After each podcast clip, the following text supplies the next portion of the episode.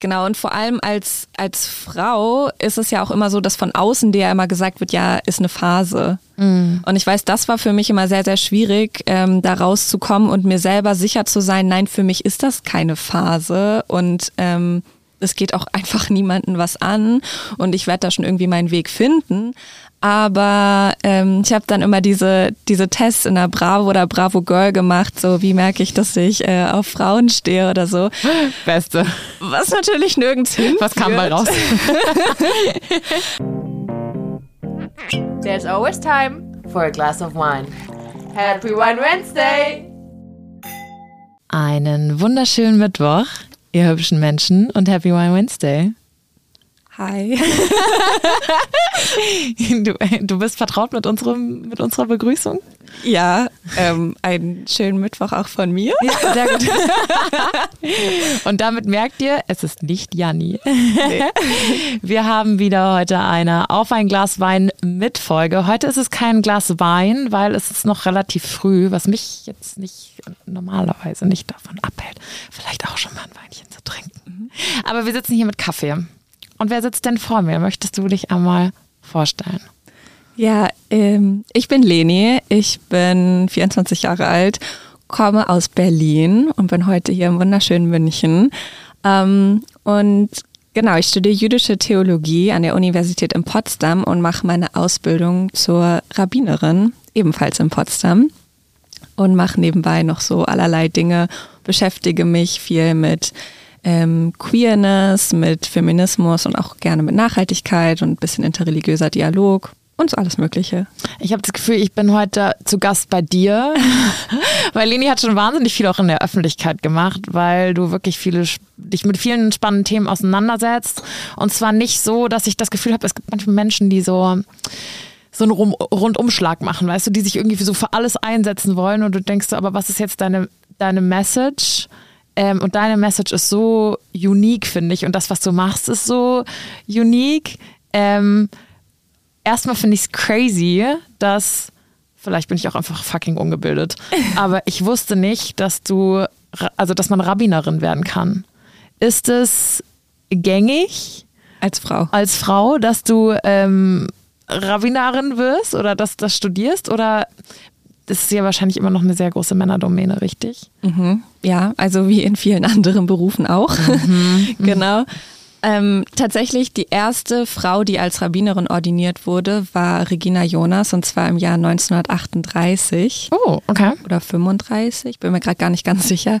Ähm, ja, sehr, sehr spannend, weil auch noch eine ganz andere Zeit mit ganz anderen Problemen, ja. die auch keine Frau aus dem liberalen Judentum war, sondern vielmehr einfach eine Frau, die eben auch gerne so etwas machen wollte wie Texte studieren mhm. und hat sich da äh, durchgesetzt.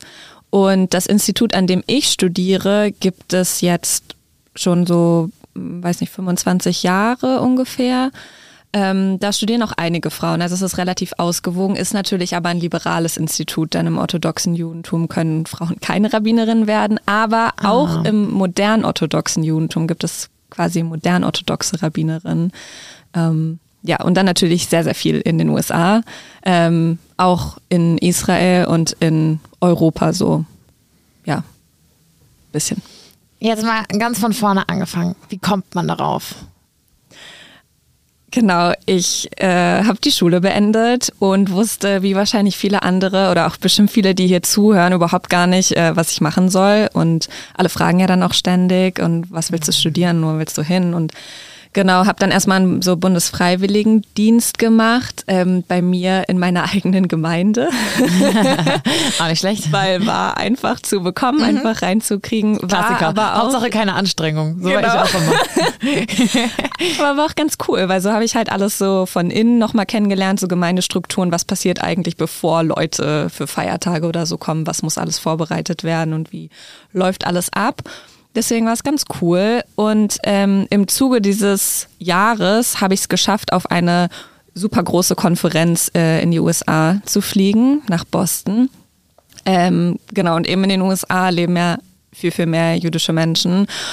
Und da habe ich viele junge RabbinerInnen kennengelernt, also eben auch viele Frauen. Und das hat mich sehr inspiriert und fand ich sehr interessant. Und mit dem Blick auf Deutschland habe ich dann festgestellt, dass es natürlich Frauen gibt, aber vielleicht generationsmäßig noch nicht so alles abgedeckt ist und dass es ja nicht schadet, auch in jeder Generation Ansprechpersonen zu haben.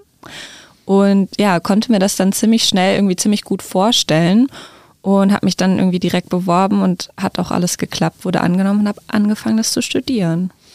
Okay, jetzt muss man natürlich noch dazu sagen, was wir jetzt noch nicht getan haben, dass du Deutsch-Jüdin bist. Und ähm, wie wie fühlst du dich? Also ich muss ganz ehrlich sagen, ähm, ich hatte ähm, auf meiner Schule eine Jüdin. Mhm.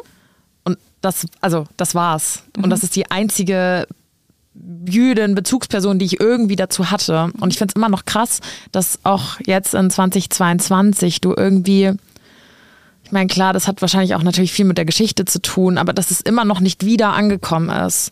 Und dass es immer noch so, ja, so was sowas Besonderes ist und sowas, was irgendwie weit weg ist. Mhm. Verstehst du, was ich meine? Wie war das für dich so in Schulzeiten oder bist du in einer Gemeinde aufgewachsen, wo das normal war?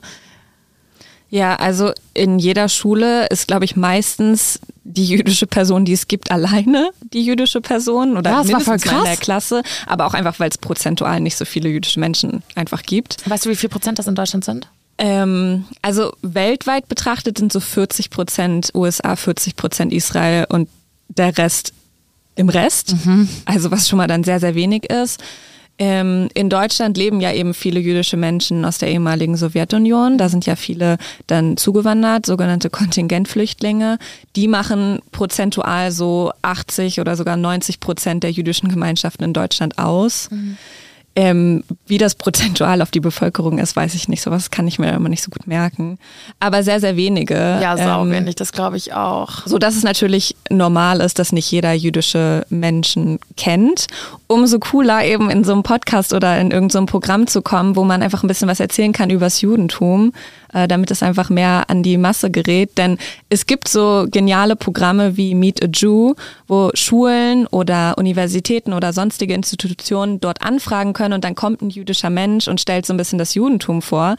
Aber es geht halt nicht auf prozentual, selbst wenn jeden Tag diese Begegnung stattfinden würden, würde es nicht genug jüdische Menschen geben, selbst wenn alle mitmachen würden, um alle Schulklassen abzudecken. Mhm. Ähm, und deswegen muss man immer so an die Masse sprechen am besten. ich weiß jetzt nicht, ob du durch unseren Podcast erreicht, aber ein paar werden es sein. Und ich finde es nämlich auch wichtig, weil ich sitze hier selber, ich fühle mich gerade selber wie so ein Schulkind, weil ich eben auch zugegebenermaßen voll unaufgeklärt über dieses Thema bin, eben weil man nicht so die Berührungspunkte damit hat. Mhm. Und ähm, irgendwie so mein, das ist ultra peinlich, aber so mein Wissen über das Judentum stammt so aus Serien. Also es ist wirklich Spannend. so. Ähm, ich liebe übrigens, kann ich sehr empfehlen, die, äh, ich weiß nicht, ob du sie kennst, ist eine Amazon Prime-Serie oder die ist auf Amazon Prime. Die heißt äh, The Marvelous Miss Maisel. Mhm. Kennst du sie? Ja, ja, ja. Ich finde das eine sehr, sehr süße Serie. Also ähm, kurz gefasst, es geht um eine ähm, junge Frau, Jüdin in den 60er Jahren in New York. Ich glaube, es sind die 60er, 50er, 60er und sie ist halt so typische Frau, Hausfrau und Mutter, wie das halt so in den 50er, 60ern waren. Und ihr Mann ähm, möchte, möchte Komiker werden, aber er ist voll schlecht. Und sie ist halt voll gut. Und dann, also ist jetzt kein Spoiler, aber er trennt sich schon in der ersten Folge von ihr und dann ist sie so ein bisschen so fuck it und wird dann halt als junge jüdische Frau in den 50er, 60ern in New York äh, versucht sie Komikerin zu werden. Und ich finde es eine sehr, sehr schöne Serie. Ultra lustig. Ja, ich Ultra liebe lustig. die sehr. Aber darf ich dich fragen an der Stelle, ob du ähm, dann so die Witze verstehst, die ja dann auch oft auf so Grundwissen aus dem Judentum basieren? Jein, also äh, klar, irgendwie, man, man, vielleicht werden die nochmal so durch ein Hintertürchen erklärt in gewisser Form, mhm. aber ich weiß noch, ähm, und ich bin mir bis heute nicht sicher, ob ich den Witz verstanden habe, ähm, bei Marvelous Miss Maisel direkt in der ersten ähm, Folge machen sie so ein Flashback zu ihrer Hochzeit. Mhm. Und da hält sie so eine sehr lustige Rede an ihrer eigenen Hochzeit und sagt dann, irgendwie ähm, und in den irgendwas Taschen oder da und da drin waren Shrimps. und alle stehen halt auf und kreischen und, und, und rennen raus und finden es ganz schlimm und sie finden es halt ultra lustig. Und dann bin ich so, okay, im Judentum isst man also keine Shrimps. ja? Ja, ja, ja. Okay. Ja.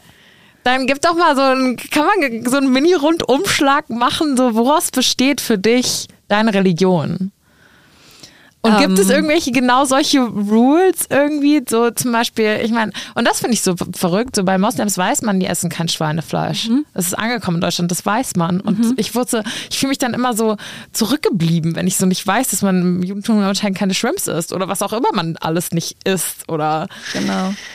Ähm, ja, also erstmal ganz wichtig, glaube ich, zu sagen, Judentum ist ja nicht nur Religion. Also es gibt ja auch sehr, sehr viele Menschen, die jüdisch sind, aber gar nicht religiös oder gläubig mhm. und das gar nicht so ausleben, weil es ja auch Kultur ist und Sprache und eben Essen. Ja. Und es gibt eben auch Speisevorschriften, die sind sehr, sehr kompliziert, aber sind Schwein sie? fällt zum Beispiel auch da rein. Mhm. Also bei Säugetieren ist es so, die müssen Wiederkäuer sein und gespaltene Hufe haben.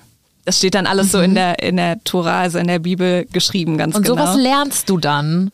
Wo, ja, wie das sowas begründet ist? Oder dazu kommen wir gleich. Wir bleiben erstmal kurz dazu. Aber es interessiert mich auch sehr, was du in deinem Studium machst und da lernst. Ja, und bei, bei Fischen ist es relativ einfach, aber generell alle Meeresfrüchte zum Beispiel sind auch einfach unkoscher und da fallen eben Shrimps rein.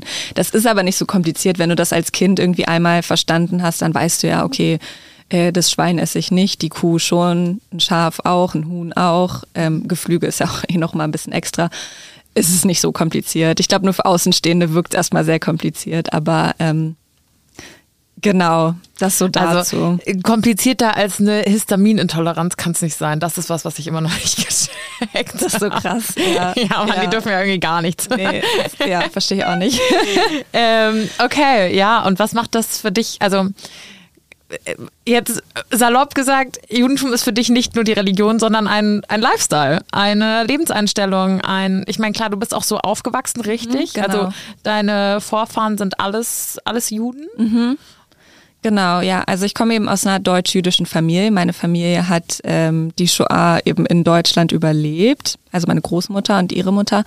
Und ähm, genau, ich bin da mit meiner Mutter, also meine Mutter hat mir halt alles beigebracht, so Tradition und Brauchtum. Und ich bin halt mit allen Feiertagen einfach aufgewachsen. Also vielleicht interessant übers Judentum, es gibt sehr, sehr viele Feiertage. Es wird immer gegessen, es wird immer viel gegessen, es wird auch immer viel getrunken. Ähm ich merke Parallelen zu Bayern. viele Feiertage, viel Essen und viel Trinken. genau, ähm, es ist immer viel los. Ähm, Genau, das habe ich eben alles zu Hause gelernt, äh, viel zu Hause gefeiert, viel aber auch in die Synagoge gegangen und dann so gibt's ja auch Kindergruppen, was es halt immer so gibt, äh, Kinderangebote. Ähm, ja, aber eben mit diesem säkularen Aspekt, also dass so, so viele Menschen auch einfach jüdisch sind, aber vielleicht eben gar nicht in die Synagoge gehen, ähm, deswegen ist die Serie eben auch so cool, weil das ist ja auch eher eine säkulare Familie ähm, und zeigt einfach, jüdische Menschen sehen einfach so und so aus und machen einfach dies und das und das ist auch okay so, mhm. ja. Und ich fand es super witzig und genau das, was du gerade meintest, diese viele Feiertage und viel los. Ähm, deswegen finde ich, finde ich die Religion auch so interessant und finde es irgendwie so schön, ähm, diese Gemeinschaft so zu sehen, ähm, weil ich immer so dachte, hey, das ist voll cool, wenn die dann für das Essen so viel vorbereiten. Ich meine, klar, das ist jetzt auch nur mein wirklich halbschariges Serienwissen, aber trotzdem fand ich das irgendwie immer so, so blöd gesagt, so ein Vibe. Ich fand es irgendwie immer, immer cool. Da kam so viel Lebensfreude irgendwie mit dazu. Klar, ähm, die Serie Unorthodox hast du wahrscheinlich auch gesehen, mhm. oder? Ähm, da, es gibt natürlich wie bei jeder Religion, also schätze ich jetzt wie bei jeder Religion ähm, nochmal Untergruppierungen und Abspalten, die halt vielleicht sehr ex extrem mhm. sind, mhm. so wie in dieser Serie auch. Ich weiß nicht, ähm, wie du zu der Serie stehst. Also erstmal finde ich es voll cool, dass du das schon so rauskristallisiert hast, weil genau das wäre so die Problematik, die ich mit der Serie sehe, dass wenn Menschen das sehen und dann davon ausgehen, das spiegelt das Judentum wieder, dann mhm. ist es natürlich problematisch mhm. und schwierig, weil es eben nicht so ist. Aber wenn du das schon so gesehen hast als eben eine Gruppe oder eben auch ein Extrem, genau das ist es eben. Es gibt eben auch genau diese Geschichten und es gibt auch diese Ultraorthodoxie in den USA und natürlich auch in Israel. Ähm, in Deutschland auch vielleicht irgendwo. Ähm, aber das spiegelt halt nicht alles wider, weil Judentum ist halt super bunt und divers und jüdische Menschen kann man auch nicht so in Schubladen stecken, weil am Ende leben sie halt ihr jüdisches Leben, so wie sie es für richtig halten und gehen in die Gemeinde, die ihnen gut gefällt. Ja, also nur ganz kurz, falls ihr die Serie nicht kennt, es geht um eine wie eine sehr extreme, wie nennt man, äh, gibt es einen bestimmten Namen für, für diese, diese Gruppe? Ähm, ja, also es ist, die gehören, glaube ich, so zum ultraorthodoxen Zweig des Judentums. Genau, und sie leben in New York mhm. ähm, und sind da so in ihrer Bubble. Und daran habe ich nämlich schon gemerkt, dass das ja nicht, nicht ähm, also dass sie auch ja selber in New York irgendwie gar nichts mit den Leuten zu tun haben, sondern sie waren nur in ihrer jüdischen Gemeinde und die waren so sehr streng in allem. Und ähm, die Protagonistin ähm, flüchtet dann mehr oder weniger nach, mhm. nach Berlin. Mhm. Genau. Ähm, du hast es gerade schon angesprochen, bunt und divers. Ein weiteres Thema, wofür du dich ja auch ähm, stark machst und wofür du dich einsetzt. Und das finde ich so ähm, spannend bei dir, dass sich da eben, dass da zwei Sachen zusammenkommen, nämlich diese queer Szene und LGBTQ und Feminismus und du aber ähm, Theologie studierst und. Rabbinerin wirst. So, mhm. ähm, wie, wofür machst du dich stark und warum? Für die ähm, queere Community mache ich mich stark so ein bisschen aus meinem eigenen Hintergrund, dass ich eben in, im Teenageralter selber mir unsicher war so mit meiner Sexualität ähm, und wo es so hingeht mit mir.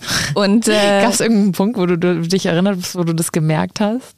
Ähm, weiß ich gar nicht genau. Und vor allem als, als Frau ist es ja auch immer so, dass von außen dir ja immer gesagt wird, ja, ist eine Phase. Mhm. Und ich weiß, das war für mich immer sehr, sehr schwierig, ähm, da rauszukommen und mir selber sicher zu sein, nein, für mich ist das keine Phase. Und ähm, es geht auch einfach niemanden was an und ich werde da schon irgendwie meinen Weg finden.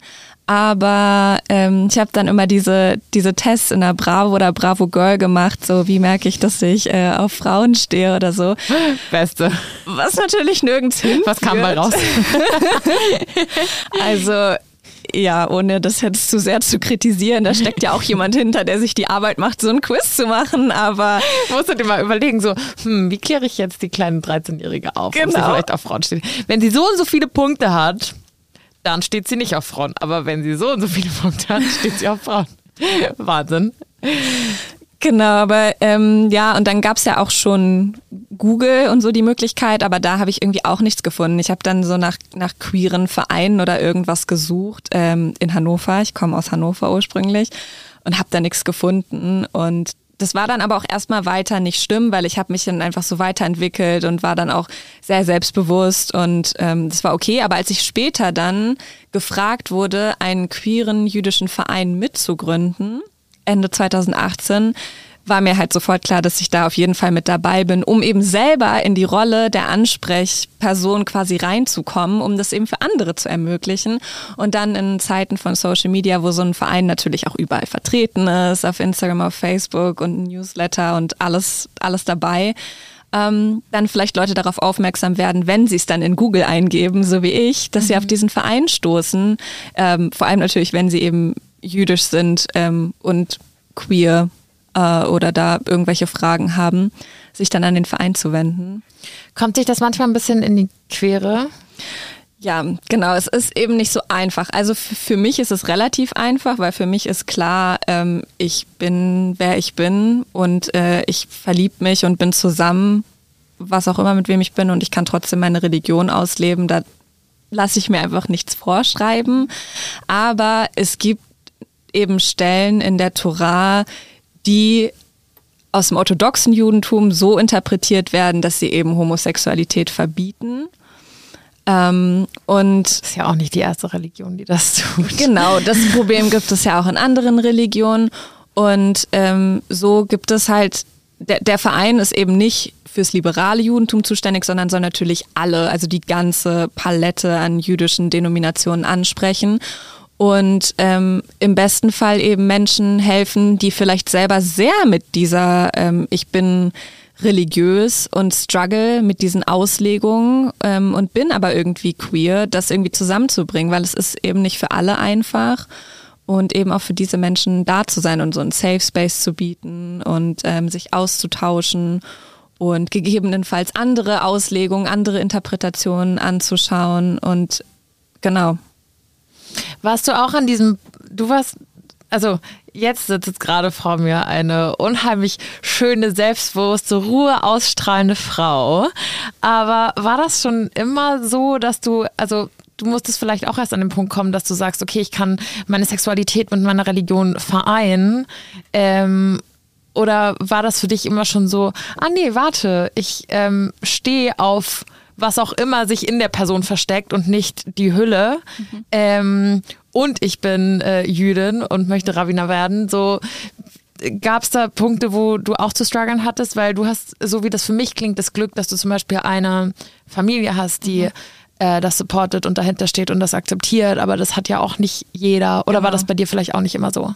Genau, ja, das ist auch ein ganz wichtiger Punkt, dass wenn die Familie zum Beispiel gegen Homosexualität so krass ist oder aus der Familie so krass der Druck kommt, ähm, finde jetzt eine Frau und bekomme Kinder und das für dich aber eigentlich alles ganz anders aussieht, dann ist es natürlich auch noch viel schwieriger. Mhm. Ähm, nee, für mich war es eigentlich alles dann relativ einfach weil ich das nie irgendwie zusammengebracht habe, nicht jüdisch und queer gleichzeitig sein zu können. Ich habe das dann erst gemerkt, als ich eben anderen Personen begegnet bin, für die das nicht so ist, also so rum und das mhm. dann verstanden, ah, für manche ist das gar nicht so und für manche haben auch eine Familie, die da nicht hintersteht oder manche jetzt mal unabhängig vom Judentum werden ja auch einfach aus ihrer Familie verbannt aufgrund von ihrer Nicht-Heterosexualität. Mhm. Ähm, ich fühle mich immer so blöd, wenn ich da ähm, als hetero-Girl und glaubt mir Leute, es gab auch nicht, es gab auch schon Momente bei mir, wo man, wo ich meine Sexualität irgendwie hinterfragt habe und ich glaube, das ist gesund und das ist mhm. normal, mhm. ab und zu mal so kurz zu pausieren, sei es bei der Sexualität, bei seinem Beruf, bei seinen Beziehungen, mal kurz zu pausieren in all dem Trubel und kurz zu hinterfragen. Einfach ja. so ganz generell mal gesprochen. Und ich glaube, das ist normal, mhm. auch dass jeder Teenie vielleicht mal an diesen Punkt kommt, wo er vielleicht andere, andere in Anführungsstrichen, ähm, Sachen spannend findet. Ähm, fuck, worauf wollte ich denn überhaupt hinaus? ist ja auch gut und ist ja auch richtig. Es ist richtig und wichtig. Ähm, aber was würdest du denn, was würdest du denn, ah ja, genau, jetzt, da habe ich es wieder. Ich mache ab und zu diesen Secret Sunday auf Instagram. Ich weiß nicht, ob mhm. du den mal bei mir gesehen hast, wo sonntags mir ähm, meine FollowerInnen mhm. eben äh, Geheimnisse in Anführungsstrichen mhm. schicken können. Und es gab äh, mal ein Mädchen, die auch geschrieben hat, dass sie sich nicht geoutet hat bisher. Und wie gesagt, ich als ähm, heterosexuelle Frau habe da halt irgendwie natürlich leicht reden und kann mich mhm. da vielleicht nicht so reinversetzen. Und ich war so, hey, muss es überhaupt ein Outing mhm. geben? Also kannst du nicht einfach irgendwann eine Frau mit nach Hause bringen ja. oder sagen, das ist jetzt, weil ich habe mich ja auch nie zu Hause hingesetzt und war so, Mama, Papa, ich muss euch was sagen. Mhm. Ähm, ich habe einen Freund, ich stehe auf Männer. Genau. So, ja. man möchte ja eigentlich genau dahin kommen, dass genau das nicht mehr passieren muss, sondern dass ich einfach sage, ich bringe jemanden mit nach Hause und dann ist es egal wen. Aber genau. ähm, du oder ich sind da anscheinend in Luxusposition, was unsere Familie betrifft. Und ich wurde dann auch darauf aufmerksam gemacht, als ich gesagt habe, hey, ähm, mach halt einfach so, mach kein großes Ding draus, bring einfach mit, wen du mitbringen möchtest in deinen Freundeskreis nach Hause, ähm, dass mir dann jemand geschrieben hat, hey, das ist nicht in jeder Familie so einfach. Ähm, es gibt wirklich Leute, die Angst davor haben müssen, irgendwie von ihrer Familie verstoßen zu werden? Gibt es da irgendwas, was du Leuten mit an die Hand geben kannst oder als Tipp oder Motivation, ähm, die eben genau in dieser Situation sind, dass sie vielleicht mit ihrer eigenen Sexualität noch nicht so ähm, im Reinen sind, wie du das jetzt bist oder, oder Angst vor gewissen Begegnungen oder, oder Outings haben? Ja, ich würde sagen, am besten halt Freundinnen finden, also Vertrauenspersonen oder eben in queere Kreise reingehen, weil diese Problematik wird auf jeden Fall dort auch auftauchen und da wird man vielleicht jemanden verstehen mit einer ähnlichen Geschichte oder mit einem ähnlichen Elternhaus oder ähnlichen Problematiken und sich eben gemeinsam stark machen. Ähm, ich meine, es gibt ja nicht so einen Ratschlag, den dann irgendwie alle anwenden mhm. können. Aber zum Beispiel, wenn man dann jemand anderen findet oder auch zwei Freundinnen vielleicht dann die mitnehmen nach Hause und das halt gleich mit thematisieren, was natürlich auch ziemlich heftig enden könnte. Aber zu sagen, ne, ich, so Mama, Papa, ich, ich weiß, es ist vielleicht äh, für euch schwierig zu verstehen, aber ich habe jetzt eine Freundin und ich habe hier auch noch zwei Freundinnen mitgebracht, weil ich einfach mich so unsicher fühle, euch das zu sagen. Also sich irgendwie Verstärkung holen, ob mhm. das jetzt im realen Leben ist oder einfach nur Leute, wo man weiß, man kann dann nach dem Gespräch mit den Eltern wieder auf die zurückkommen. Die haben irgendwie den Rücken stärken. Ähm, ja, sowas würde ich vielleicht machen, aber das ist halt sehr, sehr schwierig zu sagen. Aber ich glaube, das, das kennen wir ja alle aus, aus Schulzeiten, wenn man, egal was für Probleme mit Eltern hat, es ist immer gut zu hören, dass andere auch diese Probleme haben und dass oh, nicht nur die eigene so. Mama Mir geht's so auch ist. immer noch so. Sei es bei meinen Richtig. Eltern oder bei, auf, auf, egal welche Probleme, es ist immer irgendwie, Richtig. nicht, dass ich anderen Leuten Probleme wünsche, überhaupt nicht, Nein. aber manchmal ist es gut, sich einfach mit jemandem auszutauschen und zu merken, du bist nicht allein. Genau. Wie äh, gab es schon, weil bei dir klingt das jetzt alles relativ rosig. Mhm. Aber gab es auch bei dir unschöne Situationen, weil du bist in ähm, mehreren Minderheiten unterwegs. Sei es, dass du dich für Feminismus einsetzt, in der, ähm, in der queeren Szene unterwegs bist und das Judentum. Also es sind sehr viele Minderheiten. Mhm. Ähm, Gab es bei dir auch schon Punkte, wo du irgendwie zu kämpfen hattest, zu strugglen hattest oder dir Leute ähm, scheiße begegnet sind? Ja, also zum einen, wofür der Verein eben auch sehr, sehr wichtig ist, ist eben in jüdische Gemeinden reinzugehen und aufzuzeigen, dass queere Menschen sich oft nicht willkommen fühlen, was ja immer irgendwo herkommt. Ähm, zum Beispiel an den Mitgliedern einfach liegt, an den Gemeindemitgliedern, am Vorstand, dass da einfach nicht die Atmosphäre ist, wo äh, queere Menschen sagen, da fühle ich mich willkommen und dann gehen sie nicht hin. Und auf der anderen Seite gibt es in vielen queeren Kreisen eben sehr, sehr große Antisemitismusprobleme. Die sind dann meistens so israelbezogener Antisemitismus, was bedeutet für queer-jüdische Menschen, dass sie immer eine ihrer Identitäten ablegen müssen, je nachdem, in welchen Kreisen sie sich bewegen. Und der Verein ist dann eben die Schnittstelle, wo die Menschen eben beides sein können. Warum ist es das so, dass in queeren Vereinen der Antisemitismus so ein bisschen verbreitet ist?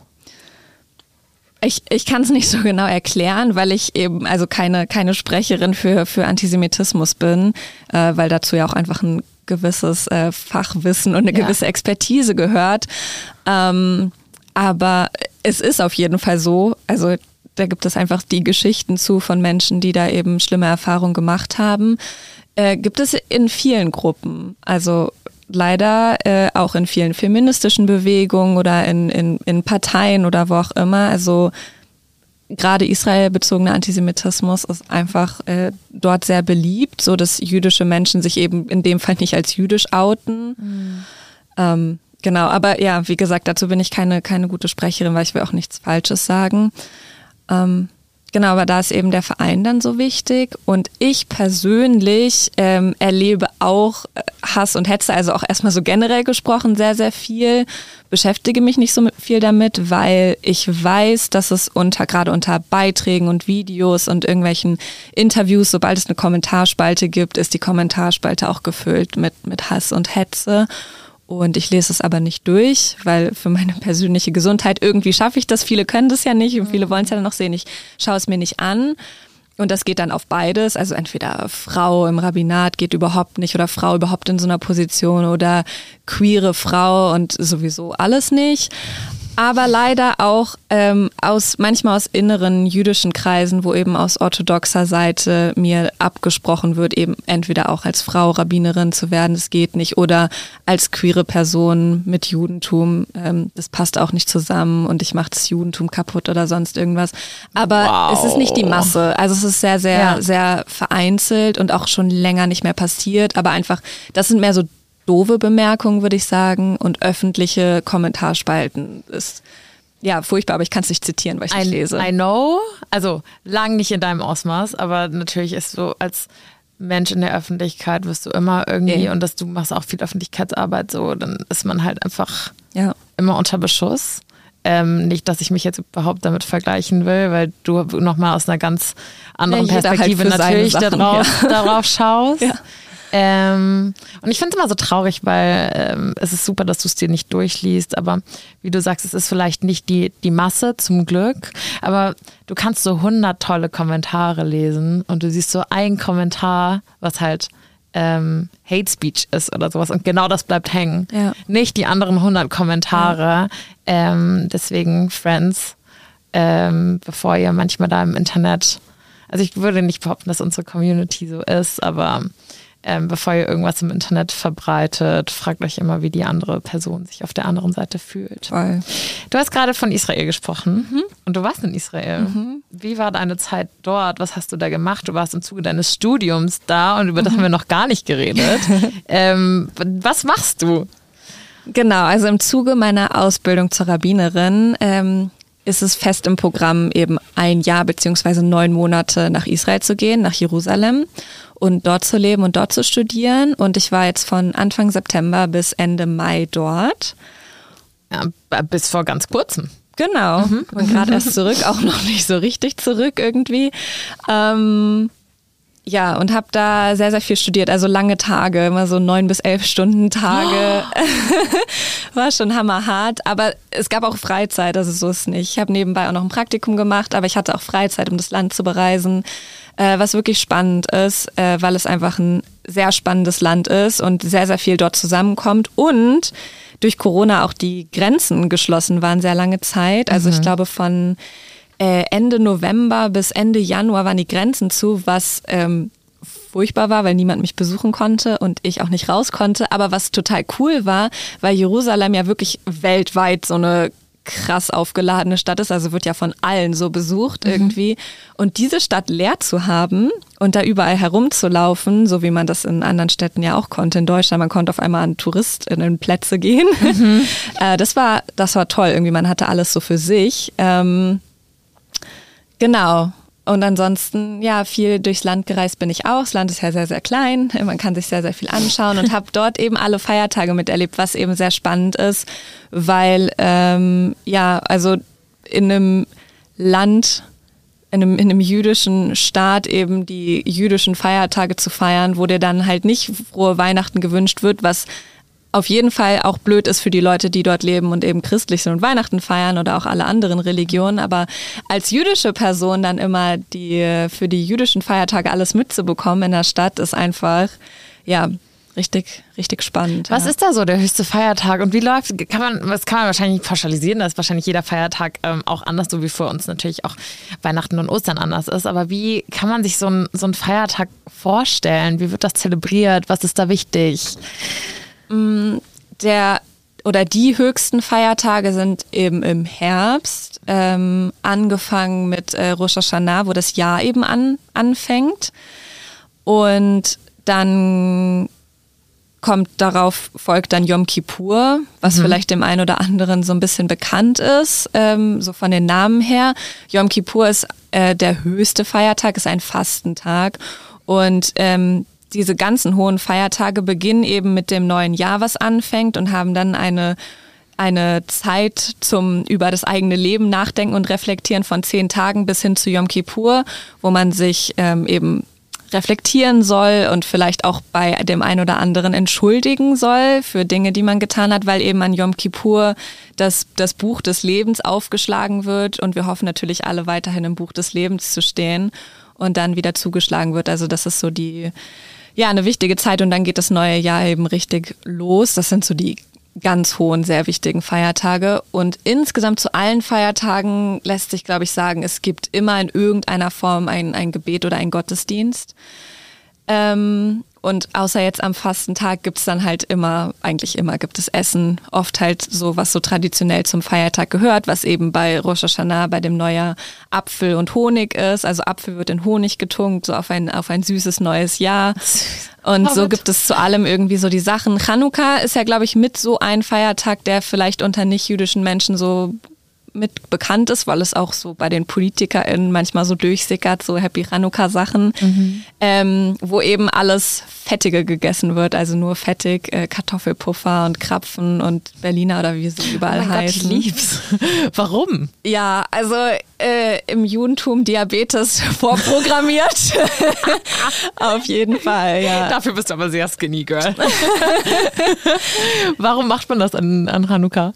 Genau, an Chanukka wird eben an Tempelzerstörung erinnert und an ein Ölwunder, was es gegeben hat. Also es wurde ein nach der Tempelzerstörung ein Krug mit Öl gefunden, der normalerweise für einen Tag, also um einen Tag eine Lampe zu zünden, reichen würde, hat dann aber acht Tage gehalten. Und deswegen gibt es dann diesen achtarmigen Leuchter mhm. und jeden Abend wird eine Kerze mehr angezündet diesen Leuchter sollte man eigentlich in Deutschland zu der Zeit äh, in jeder Stadt finden. Also auf jedem größeren Platz gibt es, also auf jeden Fall in München, Hamburg, Berlin, weiß ich nicht, Frankfurt, sollte es auch so eine Zeremonie dazu geben, was sich jeder mal anschauen kann. Und dann äh, wird einfach fettig gegessen, weil Ölwunder.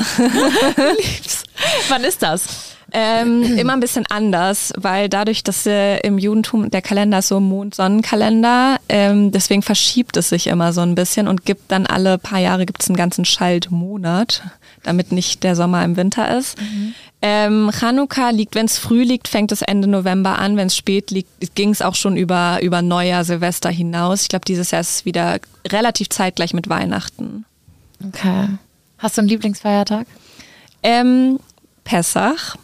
Ich weiß nicht, ob das so bekannt ist. Es wird im Frühling gefeiert, äh, geht auch acht Tage lang, erinnert an den Auszug aus Ägypten, also als mhm. die Israeliten aus der Sklaverei ähm, entkommen sind. Genau, und da wird dann acht Tage lang kein, keine gesäuerten Dinge gegessen, also kein gesäuertes Brot, sondern eben Matzen, was mhm. vielleicht auch schon mal jemand gesehen mhm. hat. Ähm, ich lieb's, weil es abends ein Essen gibt. Klar. Also eine, eine Ordnung, so, so wird es genannt. Also alle sitzen am Tisch und es wird im Laufe des Abends so ein Buch durchgegangen, wo halt gesungen wird und sich erinnert wird, die ganze Geschichte nochmal erzählt wird. Ähm, Genau, geschmückt mit lauter Tradition und Symbolik. Also es gibt unglaublich viel Symbolik im Judentum und ja, man sitzt einfach ewig zusammen. Also wenn man irgendwie so um ja, sechs Stunden kann es bestimmt schon gehen. Ne? Man kann ja sechs Stunden essen ja, safe. und trinken. Genau, vier, vier, vier Gläser Wein werden getrunken. Bei so vier? vier. Ja, okay, doch. Also für mich ein muss, Mittwoch. Das Spaß. Ist, das ist der Muss dazu. Die müssen getrunken werden. Apropos Wein, ganz kurz eingeschoben. Sie sitzt hier einfach in einem Nino-Shirt und ich finde es so cute. Und ähm, sie hat vorhin erzählt, dass du, als du in Israel warst, äh, da kam gerade unser T-Shirt raus und dein armer Freund musste für dich bestellen und äh, ist nach Berlin versenden lassen, das T-Shirt. Und jetzt hat sie es an und ich freue mich riesig darüber. Ja. Kleiner Side-Einschub. Ist wirklich schön. Sind Danke. noch welche da immer noch? Es sind noch nicht alle Größen. Nicht alle Größen. Und ich weiß noch nicht genau, wann die Folge rauskommt. Mhm. Aber vielleicht, wenn sie draußen ist, gibt es vielleicht noch andere Sachen im Shop. Psst, psst. ähm, was lernst du in deinem Studium? Ähm, abgesehen von den ganzen Feiertagen, weil allein bei euren Feiertagen klingt schon so, als bräuchte man ein ganzes Studium dafür, einfach nur von den Feiertagen und ihrer Bedeutung zu lernen. Wobei du damit ja auch aufgewachsen bist. Genau. Lernt man als Kind so, was das alles bedeutet und warum jetzt zum Beispiel fettig gegessen wird oder ja, sind das schon. Dinge, die du aus deinem Studium mitgenommen hast? Also zum einen, meine Mama hat mir dann auch immer, wenn es jetzt so biblische Geschichten zum Feiertag gibt, die vorgelesen die gibt's ja dann auch immer in, in kindergerecht oder in, in einfacher Sprache. Mhm. Ähm, und sonst, also Symbolik und Tradition ist ja was, was du als Kind ja super gut verstehen kannst. Ja. Also Ölwunder und fettig essen, also dass ja. das zusammenhängt. Und genau deswegen kenne ich natürlich alles schon, weil ich alles immer schon gemacht habe. Aber im Studium muss ich dann natürlich auch lernen, wie führe ich das dann aber auch für eine Gemeinde durch. Also wie leite ich die ganzen Feiertage an mhm. ähm, und die ganzen Gottesdienste dazu, was ja auch dann sehr, sehr viel Text und Liturgie ist. Und auch wie wird aus der Torah vorgelesen. Ähm, Torah sind ja fünf Bücher Mose, ja, ähm, in so einer Rolle aus Pergament, die mhm. so groß ist, sehr groß, sehr schwer, ähm, zwei Rollen, die so zusammengerollt werden und wo eben in, im biblischen Hebräisch die fünf Bücher Mose drinstehen, die eben auch vorgetragen werden im Gottesdienst, aber nicht nur gesagt, sondern mit so einer Art Melodie und die muss man natürlich auch noch lernen. Ah, die ist das ist alles, alles extra. Schon set in stone und das wird so, genau. natürlich wird so gemacht. Das ist genau. Religion, glaube ich, manchmal. Da hast du genau. natürlich einfach Tradition und gewisse Vorgaben und das musst du alles lernen. Genau, das muss ich alles lernen und dann eben auch das, das Predigten schreiben und Predigten halten. Das ist aber auch dann was Cooles, wo man ja auch viel mit einbringen kann. Also es gibt jede Woche, die ganze Tora-Rolle wird in einem Jahr einmal komplett durchgelesen und dann gibt es ein Fest und huhu, wir fangen von vorne an. und es wird gegessen und getrunken. Ähm, und äh, genau, in, in Predigten gibt's dann eben zu jeder, jede Woche wird ein Abschnitt gelesen und dann kann ich mir einen Teil aus dem Abschnitt, der dran ist, raussuchen, wo ich denke, hey, da lässt sich eine coole Brücke schlagen und eben was Feministisches mit reinbringen oder sonst was, was gerade Weltbewegendes passiert.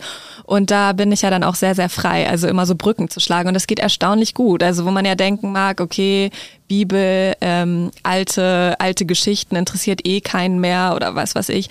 Aber es gibt ja immer so Verhaltensmuster oder so ähm, bestimmte Themen, die vorkommen, weiß ich nicht, Kinder kriegen oder Dramen in der Familie oder sonst was, wo man immer irgendeine Brücke schlagen kann. Zu Corona-Zeiten konnte man auch alles mit Corona vergleichen. Klar.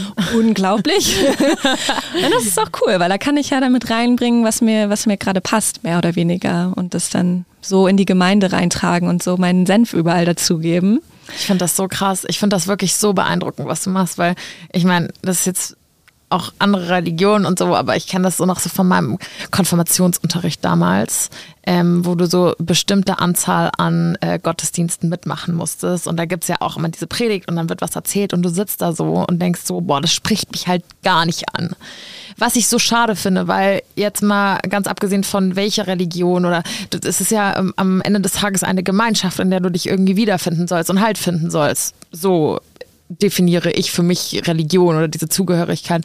Und deswegen finde ich es so schön, dass du das wirklich tatsächlich, also für mich ist es Reformieren, dass du halt irgendwie junge Leute ansprichst, moderne Themen damit reinbringst, weil ich finde, das macht man, also die Kirche oder welche Religion auch immer macht es einfach nicht. Und ich glaube, ich habe erst gestern gelesen, dass es 2021, äh, also vergangenes Jahr, in Deutschland so viele ähm, Austritte aus der katholischen Kirche, gut, das ist mhm. auch die katholische Kirche, ähm, aber so viele Austritte wie noch nie gab. Mhm. Und ich frage mich, also ich frage mich, warum sich keiner fragt, warum. Oder mhm. warum sich, also vielleicht fragen sie sich das, aber es ändert sich ja irgendwie nichts. Mhm. Und deswegen finde ich so toll, dass es dich gibt. Mhm. Ähm, und würde mir wünschen, dass, dass es mehr, mehr Leute so geben würde, die sich halt trauen und du traust dich. Gibt es, gibt es auch in der Kirche? Also es gibt mhm. auch junge, junge Frauen oder auch junge queere Menschen, die äh, Pfarrerin zum Beispiel mhm. werden. Aber die muss man ja auch erstmal kennen. Und vor allem verhältnismäßig ähm, gibt es ja wahrscheinlich auch zu wenige, weil Kirche ja auch einfach riesig ist und ja auch einfach eine, eine große Anzahl an Menschen anspricht. Plus du bist in Berlin. Genau, genau. ich glaube, da sitzt man, also mhm. so klischee es klingt, aber ich glaube, da sitzt man nochmal an einer ganz anderen Quelle zu ganz anderen Möglichkeiten oder ganz anderen tollen, inspirierenden Mensch, Menschen als jetzt auf dem bayerischen Dorf, mhm. wo halt Dinge schon immer so gemacht wurden ja. und es ist halt ein bayerisches Dorf. Und ja. ich, ne, also ich glaube, da hast du natürlich auch nochmal so das Gefälle. Ähm, was, wie lange geht dein Studium noch? Also ich hänge immer noch in meinem Bachelor in der jüdischen Theologie, muss ja jetzt bald mal beenden und auch meinen Master dann noch machen in jüdischer Theologie. Den machst du auch noch. Den brauche ich, um meine Ausbildung halt abzuschließen. Mhm. Also es werden auf jeden Fall noch zwei Jahre sein, vielleicht sogar ein bisschen mehr. Was auch nichts macht, dann werde ich auch noch ein bisschen älter, vielleicht noch ein bisschen mehr ernst genommen, vielleicht auch nicht. Als Frau ist man ja eh immer zu jung, zu jung, zu jung und dann mhm. zu alt. es gibt so kein In-Between, ne? Nein, das ist nicht so. Ja. ja, genau, deswegen wird es noch ein bisschen, bisschen dauern. Und dann? Und Was ist dein Plan? Dann, das ist eine sehr Gibt's gute Frage. Äh, der Plan ist erstmal, was man ja nicht so gut vorhersehen kann, gibt es vielleicht eine Gemeinde oder Institution, die jemanden sucht, die gerne jemanden einstellen würde. Äh, da würde ich mich natürlich über alles freuen. Ähm, aber ich glaube, so im Zuge der Öffentlichkeitsarbeit und Zusammenarbeit mit so vielen Vereinen könnten sich ja auch noch ganz andere Türen öffnen und Möglichkeiten bieten. Und ich bin einfach sehr, sehr gespannt. Ähm, ja, es gibt sehr, sehr viel, was ich gerne machen würde und mir vorstellen kann. Also es, es bleibt einfach noch offen. Mhm. Alle fragen immer, alle sind immer neugierig, aber ich weiß es doch einfach noch nicht. Ja, weil, weil es so viel gibt, was du machen könntest. Weißt du, genau. das heißt, dass du mehr in die queere Szene noch weiter gehst, dich mehr für den Feminismus einsetzt oder halt ähm, dann die, die Religion irgendwie dich mehr darauf spezialisierst. Aber du schaffst das ja ganz toll, das irgendwie alles unter einen, einen Hut zu bekommen. Und ähm, ja, ich meine, mir geht es auch immer so, wenn Leute so fragen, ja, und was machst du dann, wenn es Instagram nicht mehr gibt? Oder wie geht es noch weiter? Bin ich auch immer so, keine Ahnung. ähm, aber ich finde es wirklich, also nochmal an dieser Stelle Chapeau. Das, was du machst, ist wirklich ganz, ganz toll. Ich hoffe, dass ähm, einige beim Hören dieser Folge vielleicht was mitnehmen können, ein bisschen Mut ähm, für was auch immer. Gibt es noch irgendwas, was du mit auf den Weg geben möchtest? Irgendwas, was du abschließend noch sagen möchtest? Mm, also was mir immer mega wichtig ist, um so fürs Judentum ein bisschen zu sprechen, dass es eben nicht das eine Judentum gibt, sondern dass es eben sehr, sehr verschieden aussehen kann und gelebt wird. Äh, sehr bunt und divers und das ist auch wunderschön so. Ähm, und ja, ich wünsche mir des Menschen und ich weiß, es gibt auch viel, was in den Schulbüchern dafür sehr kontraproduktiv ist, aber davon wegkommen, wie halt ein jüdischer Mensch aussieht. Also, dass dieses Bild, was man im Kopf hat oder was viele sofort im Kopf haben, natürlich existiert das, aber das spricht eben nicht für, für wie alle jüdischen Menschen aussehen. Also, du siehst ja mich gerade. ich habe keinen jetzt Bart. nicht auf der Stirn. ich trage auch keinen schwarzen Hut und äh, keine Löckchen. Keine Löckchen, genau. Also Mhm. Ja, also vielen, vielen Dank dir, Leni. Es war äh, wirklich schön, dass du dir die Zeit, also ich fühle mich so, wie gesagt, als wäre ich, wär ich bei dir zu Gast im Podcast. Ähm, und ich finde es wahnsinnig toll, dass du dir für unseren Podcast die Zeit genommen hast. Und ähm, habe die Folge mit dir sehr enjoyed. Hoffe, dich irgendwann nochmal zu Gast zu haben, um zu sehen, wo deine Reise hingeht. Vielen Dank. Danke für die Einladung. Immer gerne, immer gerne. Dann beim nächsten Mal dann auch auf den Wein, auf den ja, und ja. nicht auf den Kaffee. Auf jeden Fall. In diesem Sinne, Bussi. Baba. Lieb's. War ein Test. Du hast bestanden.